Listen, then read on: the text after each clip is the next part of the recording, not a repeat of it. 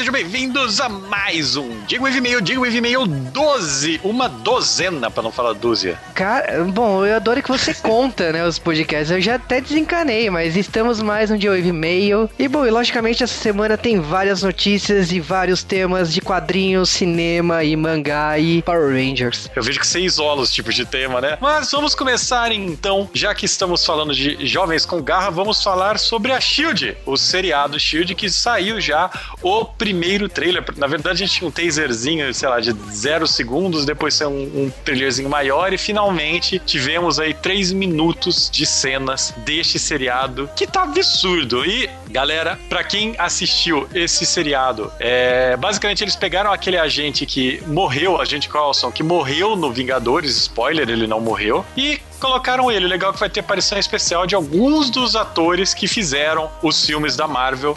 É, a Shield é como se fosse um, um, super FBI da Marvel. E a coisa mais legal que nós vimos é a aparição de um herói negro. E se você é fã de Marvel, você provavelmente está achando que é Luke Cage, o maior badass motherfucker que tem na Marvel. Eu estou achando que é o Rage. Cara, eu tô achando que é o Pantera Negra. Agora. Golaço. Pode ser também, porque ele é bem melhor do que. Completando todas as cotas de negros, ok. É, vamos... é a tempestade. não, mas a tempestade é da Fox, não pode. Ou não pode. Cara, o foda é o seguinte: todos esses heróis são fodas, tirando o Rage. Aliás, falando nesse negócio da Fox, foi confirmado sim a escalação de dois atores pro papel de Petro e a Wanda, né, que são a, os filhos do Magneto no filme dos Vingadores 2. Porém, todavia, no entanto, eles não podem ser mutantes e, porém, todavia, no entanto, eles não podem ser filho do Magneto. Que bom! Ah, e até onde eu sei, sim, esses dois personagens estão confirmados em Vingadores 2 e sim, eles serão britânicos, não sei porquê. Ah, por quê? Por que não, né? Eles são ciganos, né? Não são os dois? ah, sim, é, ciganos na, na Inglaterra. Britânico, é. ah, tem... Aliás, ciganos na Inglaterra, abraço para todo mundo que assistiu Snatch, Porcos e Diamantes. Melhor filme de Brad Pitt da vida. Mas, ainda falamos de super-heróis britânicos, vamos falar de Batman, que não é britânico. Nossa, eu adorei a cena, você acertou o país, né? A gente... Caralho, você nunca viu, você nunca viu Night and Squire, cara? Aquele Batman britânico, o melhor gibi ever. Mas não é, infelizmente, de é, Night and Squire que estamos falando. É, as pessoas devem, inclusive, achar, nossa, mas o Cal, o Cal não tem noção, né? Grant Morrison que escreveu. Grant Morrison sabe escrever de vez em quando. Ponto. Mas o que acontece é o seguinte: é, saiu o primeiro taser do jogo novo de Batman, que eu e o Juba estamos com três pés atrás. Sim, eles apresentaram o, o, tipo, tá legal, eu não vou falar nada assim. O que a gente questiona é a questão de roteirista, produção e dubladores, mas até porque é outro estúdio que tá fazendo o jogo. Outro tudo, outro tudo. Cadê, cadê, cadê Coringa, velho? É, tudo bem, vamos ver, vamos ver. Então, tipo. É sei lá, 10 segundos de luta cortada em framezinhos minúsculos de Batman e Deathstroke. Deathstroke é o Slade do desenho do Teen Titans ou o Exterminador aqui numa das traduções do Brasil. É, ele é o Capitão, ele é o Capitão América da, da DC, cara, do mal. Sim, Uh, eu não sei o que falar muito do jogo, eu espero ver mais. Eu quero ver mais pra poder julgar. Ah, cara, pra mim a melhor coisa do Batman nos últimos tempos, infelizmente, foi o Feira da Fruta. E eu quero que todo mundo fale se vocês lembram do Robin arrumando um Xbox. Lembra do Xbox velhão, cara? Bom, falando ainda de filmes, temos que falar do filme do Guilherme Del Toro, né? Que é o Pacific Rim, né? Que é Círculo de Fogo, aqui no Brasil, que é uma homenagem aos monstros japoneses, né? Tanto que os monstros são chamados de Kaiju, né? Que é o termo lá do Japão para monstros. Então ele tá fazendo uma homenagem bastante é, clichê, vamos dizer assim. E eu acredito assim, o que eu tô vendo aquelas lutas, aquele. A, a... Eva! Eva! Eu não acho tão Eva por causa daqueles sensores de movimento dentro dos robôs, mas tá muito Eva, né? Porque se você substituir monstros. X de calor não Eva só. Pronto, falei, falei. Não queria falar, mas falei, tá falado. 3.33. Agora.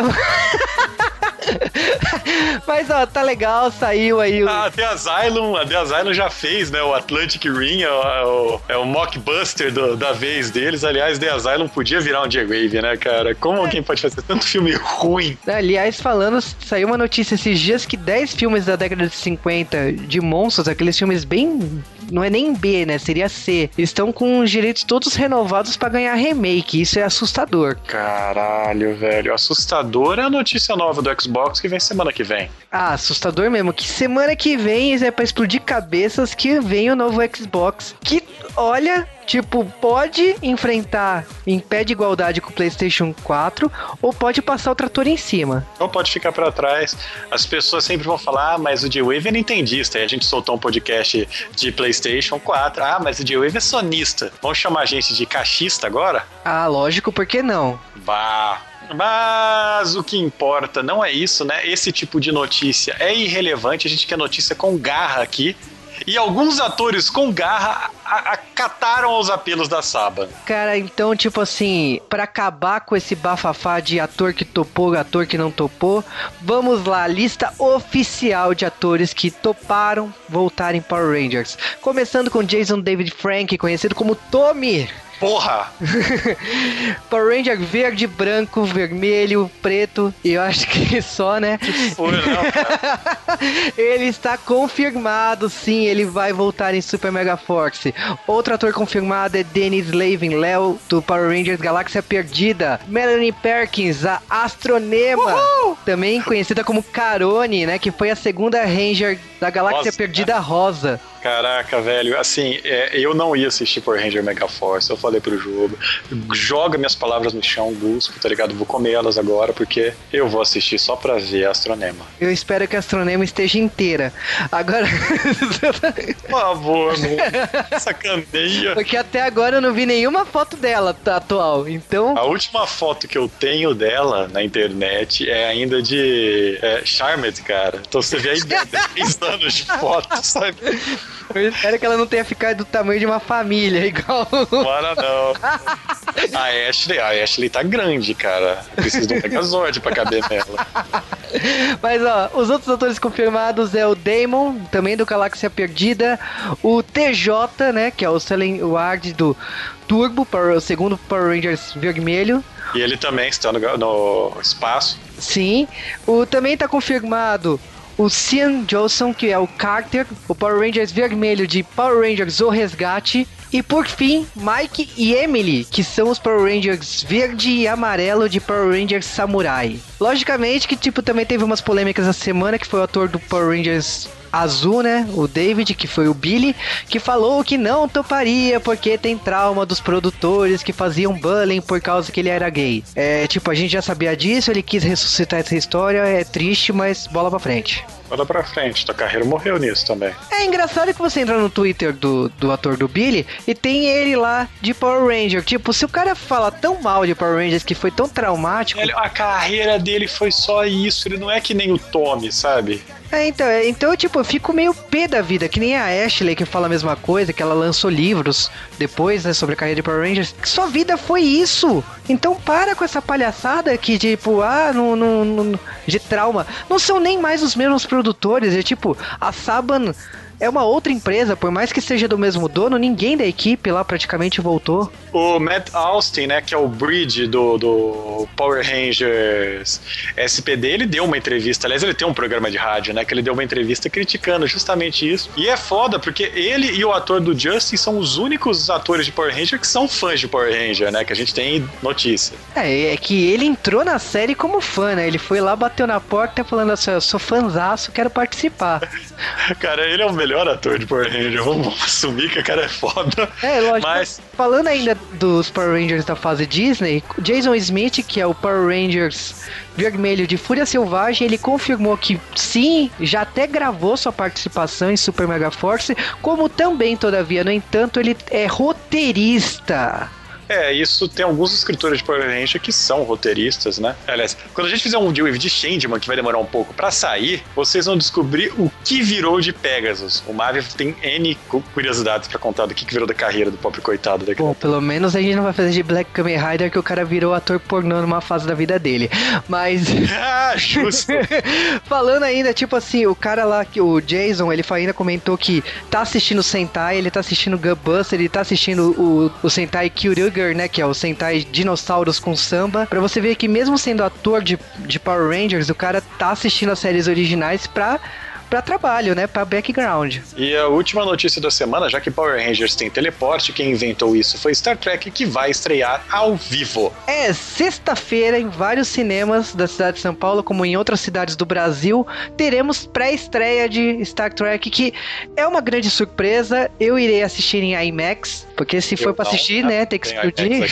Eu não, eu não, não tenho IMAX aqui. Mas o Marvin, né? A dupla dinâmica vai estar tá lá para representar. Mas uh, a gente vai comentar sobre Star Trek semana que vem, sobre tudo que aconteceu nesse novo filme, no próximo dia 8 e meio. E, logicamente, quando estiver chegando nos cinemas, a gente grava um podcast sobre o tema. Qual é a sua indicação desta semana? Cara, eu tenho várias sugestões essa semana, mas eu vou, eu vou resumir em duas. A primeira é que eu estou viciado, mas viciado, Tomb Raider, né? Que é o novo jogo da Square Enix. Eu nunca pensei que eu ia falar isso na minha vida. Eu nunca pensei que eu ia ouvir isso na minha vida. Mas tem todo aquele bafafá, né, de ter comprado pela Square Enix e tal, que eles queriam um reboot, e tá aí o, re o reboot, eu fiquei viciado, comprei e tô pirando, tô jogando, tipo, muitas e muitas horas por dia. E Cal, qual que é a sua sugestão da semana? A minha recomendação da semana, eu tinha recomendado o Ender's Game uma semana dessas, que é o livro, eu recomendo a continuação barra livro passado exatamente ao mesmo tempo, Ender's Shadow, que ele conta a mesma exata história ao mesmo tempo, em paralelo, dos olhos de um outro personagem, que é o Bin, que é provavelmente o personagem mais interessante do livro, porque o Wender é um, é um marrento birreiro. Então, se vocês leram ou estão interessados em assistir o filme Ender's Game, saiba que ele vai ser, ao mesmo tempo, o Ender's Game e o Ender's Shadow. Eles juntaram os dois livros em um filme só. Então, vão atrás disso. E bom, vamos direto para os e-mails da semana. Primeiro e-mail do Flávio Gomes de Souza, que comentou de máscara, comentou de Kiki, mas o principal aqui que ele falou que de Kiki que não, não é um filme ruim, mas não ganhou o Oscar. Tipo, eu não entendi o que você falou, mas eu acho que tipo assim, Kiki é um filme pré, né, da, da, da grande exposição do Hayao Miyazaki quando o primeiro filme dele foi indicado ao Oscar. Talvez é por isso que não tenha tanto impacto no Ocidente como como foi os outros filmes depois disso. E a Ana Lúcia Joaninha Trekker ela também nos mandou o e-mail de praxe dela, o e-mail da semana para variar. Aliás, ela tem, ela tem esse título faz quanto tempo já, cara? Já faz mais de ano. Ah, muito, muito tempo, cara. Mas é engraçado que, tipo assim, ela começou o e-mail falando que Kiki foi o primeiro filme do estúdio Ghibli dela e que os cenários são belos e incríveis, né? Que eu, sim, eu concordo. E ela não acha estranho essa coisa da Kiki cair no mundo, que ela acha que é uma coisa super normal. Tipo, e é verdade. Se você parar pra analisar a obra japonesa, Sakura tá aí, Madoka de Madoka Mágica, tipo, são. É um tipo de gênero, só que no caso dela é mais pé no chão. Ela não vira uma guerreira que solta golpes à torta direita. Ela também comentou essa diferença, né? Deles, a criança vai pra rua e foda-se. É, isso é, eu não sei, é um tema meio comum, né? Você pode pensar no Japão, tem Pokémon, né? Mãe de, mãe de moleque de 10 anos dar a volta no país. É que Japão tem uma coisa também muito importante que eles frisam na ideia que o, o, a criança tem que se virar sozinha. Então é por isso que, tipo, um costume muito diferente do Brasil e do Japão é pai não pode buscar o filho na escola, não pode levar o filho na escola. Por quê? Justamente por isso. Por causa que, tipo, o, a, o cara tem que se virar sozinho. E se você fazer essa analogia para Pokémon, para Kiki, é a mesma coisa. O cara tem que se virar sozinho. E ela, ela ligou um flag aqui de tia dos gatos, né? Porque ela disse que tem seis gatinhas em casa. Então, assim, eu não imagino como deve ser o tapete, o carpete natural de sua casa, né? Porque gato é um animal que gosta de estar em todos os lugares ao mesmo tempo, mesmo quando não está lá. Exatamente. E ela colocou várias coisas do Estúdio Ghibli, né? De Kiki pra... que ela gostaria de comprar. Eu também paguei pau por algumas coisas que ela separou. E... É, ela comprou Tomb Raider também, igual alguém que eu conheço. Ah, ela tá viciada igual eu.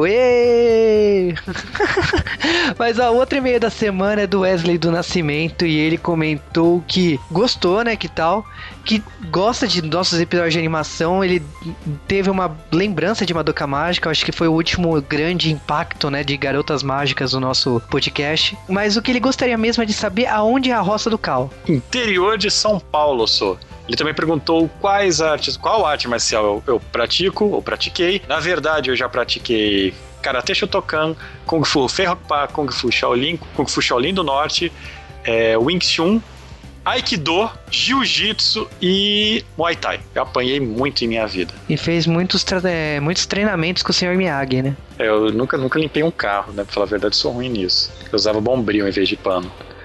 Mas tudo bem. E bom, o Ícaro Melo mandou um e-mail essa semana falando de Madrugada Muito Louca. E ele falou que tava ouvindo enquanto ele tava indo pra um concurso de desenhos e tal. E falou que quanto Neil Patrick Harris é foda, ele ficou gritando sem parar. Lembrou, infelizmente, do ator do, que fez o Kumar em Superman O Retorno. Cara, você não devia lembrar disso. E eu gostei muito da sua foto recebendo o prêmio. A sua cara tá impagável. Comentando ainda sobre o Flávio Gomes, que tinha mandado um e-mail mais cedo. O Flávio Gomes ele mandou algumas sugestões de tema, como Princess Stand, Fugo Cage, Kimi Todoke, que é um filme e um anime e um mangá bastante queridos aqui pela equipe do G-Wave. E de falar sobre essa obra sim. Kamen Rider Wizard eu ainda não assisti, não, não posso falar nada. Kamen Rider Black é um tema que provavelmente serão curtidas aqui no G-Wave. Patrine também tem altas chances. Gaban Bioman, eu não sei se tem grande impacto aqui, pode ser. Como são séries longas, o G-Wave às vezes fica difícil de, de gravar, né? De,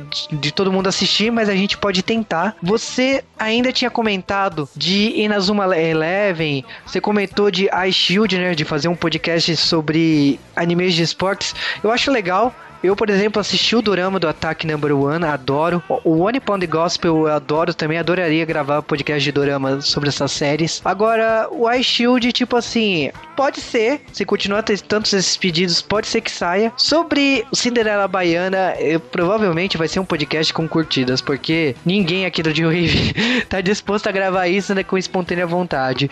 Mas, lógico, obrigado pelos temas. Eu gostei também da sugestão como Kung Fu Hip Hop 1, 2 e o Conan, né, que você também sugeriu. Agora, a Jéssica Barbosa, 22 anos, de São Paulo, né, ela falou que adorou, né, os podcasts de serviço de entrega da Kiki, Castelo Animado e Totoro. E que, lógico, o G-Wave pretende falar de quase todas ou todas as animações do Studio Ghibli em foco as produções do Hayao Miyazaki, mas iremos fazer isso aos poucos. A galera lembra da minha participação lá no Rapadura Cast que a gente falou e fez uma biografia do Hayao Miyazaki. Aqui a gente vai fazer uma coisa mais detalhada, que é de obra a obra, para contar curiosidade de produção e tal. Ela falou que tá ansiosa pela viagem de Chihiro. Sim, eu acho que é uma das grandes apostas para os próximos G-Waves do, do estúdio Ghibli. E também temos e-mail do Bruno Oliveira Freitas, né, o, o Macabro, e ele comentou que adora Ghibli, que ele assistiu Kiki diversas vezes numa sala de cinema, que ele esperava os espíritos de fuligem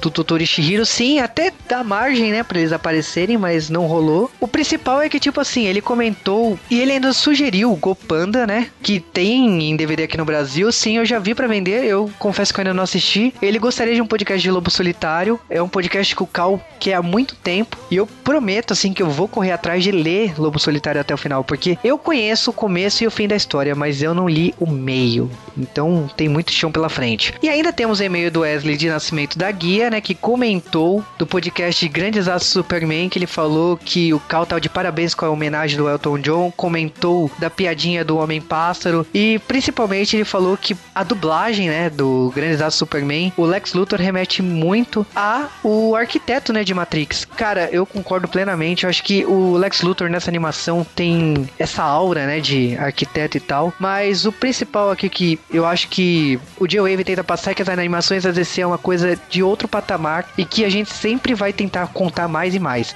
Agora, uma coisa fundamental aqui é que as animações da DC, o que elas têm de bom, a animação, as, os filmes da Marvel têm de bom. Então a gente gosta desse equilíbrio aqui no J-Wave. O, bom, foram esses os e-mails da semana. Vocês sabem que para mandar e-mails é só mandar para jwavecast.com.br faço fluid semanal no post, né? Logicamente, vocês não estão comentando, não sejam passivos. E no Twitter, né? Arroba. Sabe também que cinco estrelinhas no iTunes e pedindo lá temas, a gente conseguindo aparecer lá no cabeçalho do iTunes, o tema será realizado. E, logicamente, tipo, o J-Wave da semana está acabando. Não fiquem tristes e até semana que vem.